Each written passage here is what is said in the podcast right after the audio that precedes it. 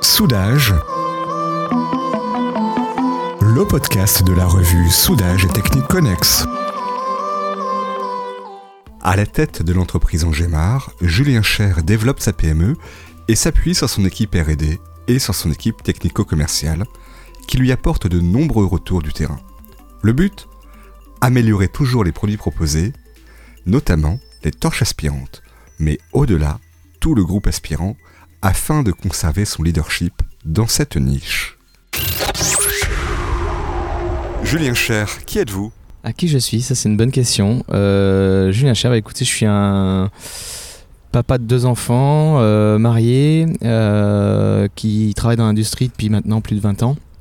Et donc, j'ai fait des études d'ingénieur avec une base technique forte. Et j'ai toujours, toujours voulu travailler sur la partie commerce et, et développement d'entreprise. Et, et voilà. Et aujourd'hui, vous êtes à quel poste? Quelle fonction vous exercez? Donc aujourd'hui, je dirige la société Angémar, donc qui est spécialisée dans l'aspiration des fumées de soudage, qui est vraiment un, un métier de niche. Euh, euh, je suis tombé dedans euh, quasiment en sortie d'école d'ingénieur. Et, euh, et, puis, bah, écoutez, j'ai fait mes gammes, on va dire, au, au sein de l'entreprise et, et, maintenant je la dirige. C'était quelle, quelle, école d'ingénieur Alors, c'était une école en apprentissage. C'est assez innovant euh, dans, au début des années 2000. et donc, c'était le, le, diplôme était délivré par le CESI. Euh, le réseau d'écoles d'ingénieurs. Voilà, et donc j'avais des... toute la partie technique était distillée par l'école centrale de Lyon. Donc aujourd'hui, vous êtes à la tête de la société Angémar et vous êtes également exposant au salon Euroblèche à Hanovre en 2022 parce que vous avez des innovations que vous présentez au public. Quelles sont-elles? Alors absolument, on, essaie d'exporter le savoir-faire euh, à la française et puis euh, notre, métier euh, si spécifique. Et on, donc on expose aujourd'hui à Euroblèche les dernières nouveautés produits. Donc on, la, société est vraiment spécialisée dans le, captage à la source des fumées de soudage. Et on a mis au point aujourd'hui un groupe aspirant dédié à cette application qui permet notamment de, n'avoir absolument aucun contact avec les poussières et les fumées de soudage euh, que vous aspirez, que ce soit pour la maintenance, pour les interventions sur le groupe. Euh, et donc c'est un groupe qui est doté d'une certaine intelligence puisqu'il y a un nettoyage de filtres intégré avec euh, une interprétation des, des seuils d'encrassement des filtres et, et, un système de vidange qui guide l'utilisateur pour pouvoir récolter les poussières sans danger. Et pourquoi vous avez souhaité aspirer à la source? Alors, il faut savoir que les fumées de soudage sont cancérigènes avérées au niveau amiante, même niveau que l'amiante, et euh, le, captage à la source est une solution vraiment très efficace dans la plupart des procédés de soudage, et notamment le procédé le plus répandu qui est le MIG-MAG. Euh, donc on utilise ce qu'on appelle une torche aspirante qui, permet de souder à la fois et qui permet de capter les, fumées directement. Ça évite en fait euh, aux particules de se diluer dans l'atmosphère de travail. Euh, et ça permet de, venir les récolter directement à la source euh, sans mettre de gros débits d'extraction en jeu. Et donc ça, c'est une vraie innovation Alors c'est un principe qui existe depuis longtemps. L'innovation, euh, ici, elle réside vraiment dans euh, le savoir-faire de l'entreprise, euh, à la fois dans, la, dans, les, dans les puissances installées des groupes aspirants qu'on peut produire, et puis, euh, comme je vous le disais, toute la partie euh, filtration et, et maintenance de, de, ce groupe. Comment réagit le, le public quand il voit ce nouveau groupe? Bah, écoutez, ça a été un peu une surprise, mais on a été euh, nominé aux Awards du salon. Donc, euh, je suis assez fier des équipes qui ont, qui ont travaillé à l'innovation sur ce, sur ce nouveau groupe aspirant. Et puis, euh, fier aussi de mon équipe export qui a, qui a porté haut en couleur ce, ce, nouveau produit. Donc, je pense que le public a plutôt bien, bien réagi.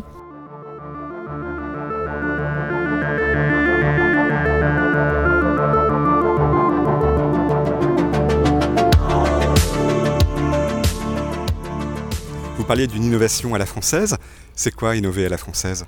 À innover à la française, euh, bah, je, pense que c'est euh, beaucoup d'observation du marché et de l'application. Vraiment, euh, on essaie d'avoir en tout cas chez Angémar une, un service d'innovation qui est très proche de l'utilisateur.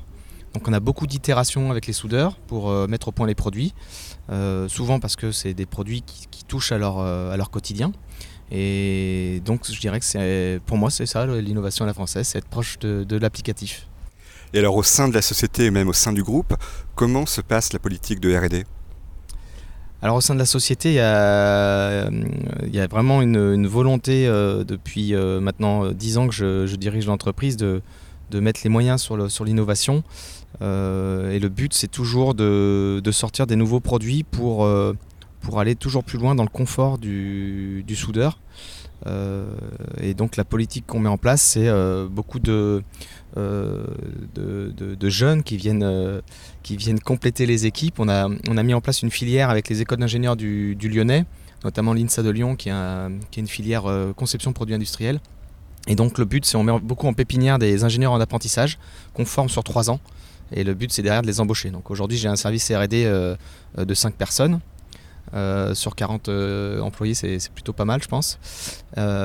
et ça permet de s'adapter vraiment aux contraintes que l'on rencontre sur le terrain. Et notamment, on a vraiment une volonté de développer l'entreprise à l'export. Et pour, pour se développer à l'export, ça nécessite d'adapter ses produits à la législation du pays, à la culture. Et donc on a vraiment besoin de, de, de, ce, service innovation. Votre chiffre d'affaires aujourd'hui serait parti comment entre le marché domestique et l'export? Alors aujourd'hui, on est un peu dans les balbutiements à l'export. Euh, c'est pas si simple d'être français et de s'exporter. Pourquoi euh, euh, bah, Je pense qu'il y a une culture française très, très franco-française, mais les nouvelles générations là qui arrivent sont beaucoup plus ouvertes sur le, sur le monde et l'Europe notamment. Et donc euh, ça c'est en train de changer, mais c'est vrai que euh, je dirais qu'il y a la barrière de la langue. On a une, euh, formation très très limitée, je pense, en France sur, les langues, qui est en tout cas trop négligée. Et ça, crée une barrière après pour les employés qui, doivent travailler sur, sur l'exportation des produits. Ça c'est un, vrai sujet, je pense, c'est un vrai enjeu pour, pour la suite parce qu'on a besoin de, a besoin de, rééquilibrer la balance commerciale de la France. Un mot sur l'environnement, est-ce que c'est une préoccupation au sein de votre société, une préoccupation pour le marché? Alors oui, c'est une préoccupation. Euh, je pense qu'on est tous un peu pareil. Hein. On, constate les changements climatiques, on est tous un peu inquiets de, ce qu'on peut voir actuellement. Donc euh, on essaie de mettre en place notre politique RSE. C'est vrai que c'est tout nouveau euh, pour les entreprises. C'est encore des investissements supplémentaires. mais on est en train de travailler sur nos, sur nos filières de traitement des déchets, sur utiliser le moins possible de matériaux lorsque l'on justement lorsqu'on travaille à l'innovation sur des nouveaux produits.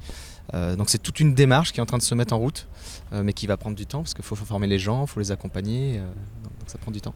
Quelles innovations on verra en 2023 alors 2023, on a pas mal de sujets. Je sais pas trop si je, souhaite en parler euh, comme ça, mais disons qu'on est en train beaucoup de, de travailler sur notre produit phare qui est, la torche aspirante, puisque c'est un, un, marché qui est en train de s'ouvrir beaucoup.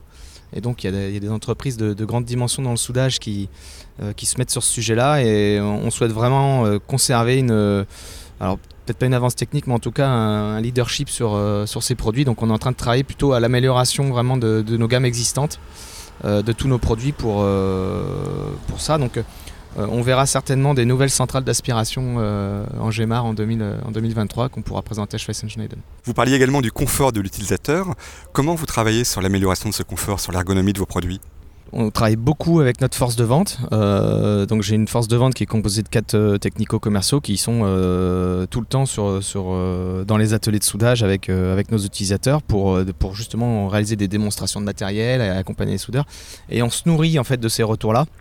Donc en fait on a mis tout en, place une organisation de, retour terrain, on va dire, qui, nous permettent justement d'observer, d'avoir les, vrais retours des soudeurs pour, pour mettre en place des, actions et, et identifier les produits qui peuvent, euh, qui peuvent les aider dans leur travail. Alors quel avenir vous voyez à la fois pour la société, mais aussi pour son dirigeant? Alors on ne sait jamais de quoi l'avenir est fait, mais en tout cas on, travaille pour que l'entreprise se développe. Euh, on, a, on, est en train de rejoindre l'accélérateur BPI, qui est un dispositif pour accompagner les entreprises dans, leur développement. Euh, et j'espère qu'on aura une PME de, plus grande taille d'ici à 5 ans, on a, on a, tout à faire et on essaie vraiment de se, de se, développer et de se porter à la fois sur notre marché domestique en France et sur l'export. Julien Cher, je vous remercie. Merci.